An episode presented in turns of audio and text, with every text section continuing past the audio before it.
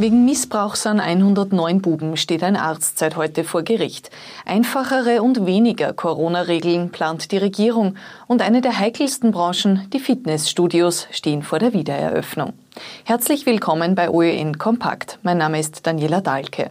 Seit heute steht in Wels ein Mediziner aus dem Bezirk Munden vor Gericht, der 109 Buben sexuell missbraucht haben soll.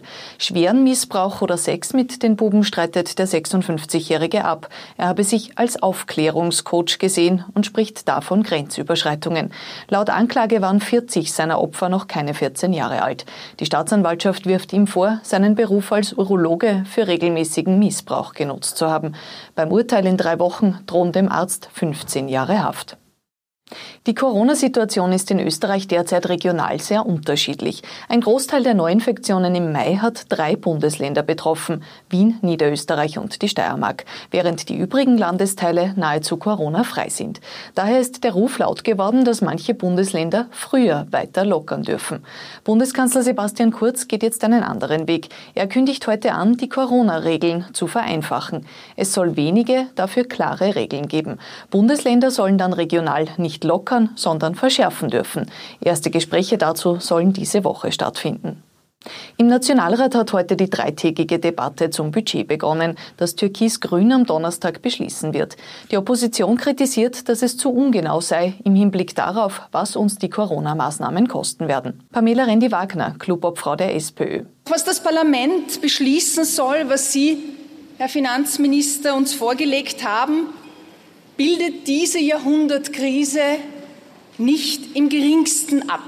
Kritisiert wird auch, dass die Regierung ermächtigt werden soll, das Budget wegen der Krise um 28 Milliarden Euro zu überziehen. Neos Clubobfrau Beate Meinl-Reisinger. Wenn also die Abgeordneten der Regierungsfraktionen jetzt hier am Donnerstag am Abend beschließen werden, dass mal locker flockig an nahezu ein Drittel des Budgets im Wege einer Überschreitungsermächtigung, eine Art Blankoscheck dem Finanzminister gegeben werden, ohne Mitwirkungsrecht des Parlaments, dann ist das meiner Meinung nach eine Selbstaufgabe des Parlamentarismus und das sollten Sie in Ihren Fraktionen äh, zu Ende diskutieren, was das für die Demokratie in diesem Land bedeutet.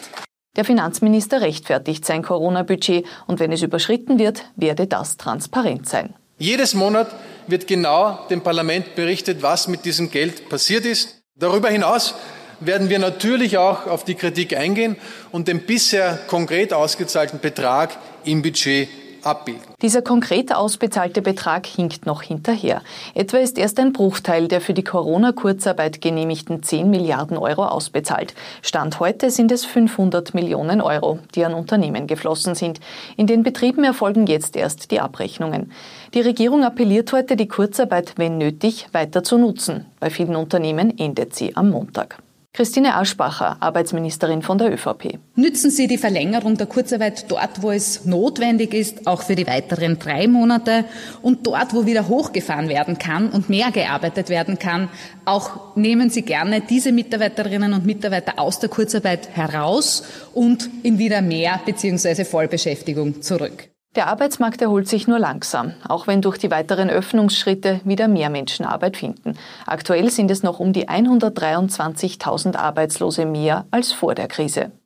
Die mehr als 200 Fitnessstudios in Oberösterreich dürfen am Freitag wieder aufsperren. Ohne Hygienevorschriften geht es auch da nicht. Den Sportlern wird in dem Fall aber die Maskenpflicht erspart, sagt uns der Sprecher der oberösterreichischen Studios, Christian Prechtl. Die Verordnung ist ja leider noch nicht heraus, aber die Zahlen und die Zeit spricht ja für uns. Ich glaube, äh, die Verordnung wird immer lockerer, soweit die Zahlen eben nach unten gehen.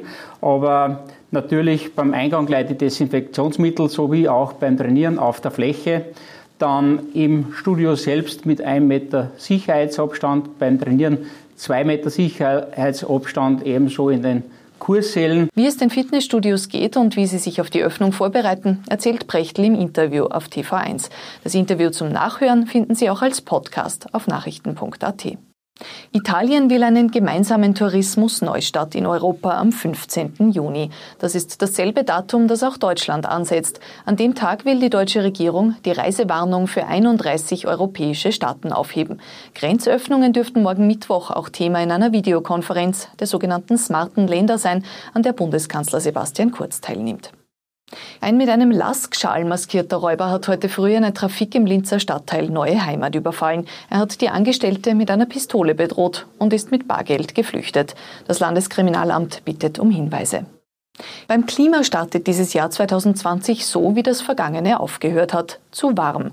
Die Zeichen stehen heuer wieder auf Extremwetter, sagen Experten heute in Wien bei der Präsentation des Klimastatusbericht für 2019. Das vergangene Jahr war das drittwärmste in 250 Jahren Messgeschichte und auch dieses Jahr ist bisher schon um zwei Grad wärmer als die Temperatur im langjährigen Mittel. Und auch wenn es sie schon ein paar Wochen in den Regalen gibt, Erdbeeren aus Oberösterreich können ab sofort auch wieder selbst gepflückt werden. Die meisten der heimischen Selbstpflückfelder öffnen an diesem Wochenende, heißt es heute von der Landwirtschaftskammer. Das war's mit einem OEN Kompakt. Wir sind morgen wieder mit aktuellen Informationen kompakt zusammengefasst für Sie da.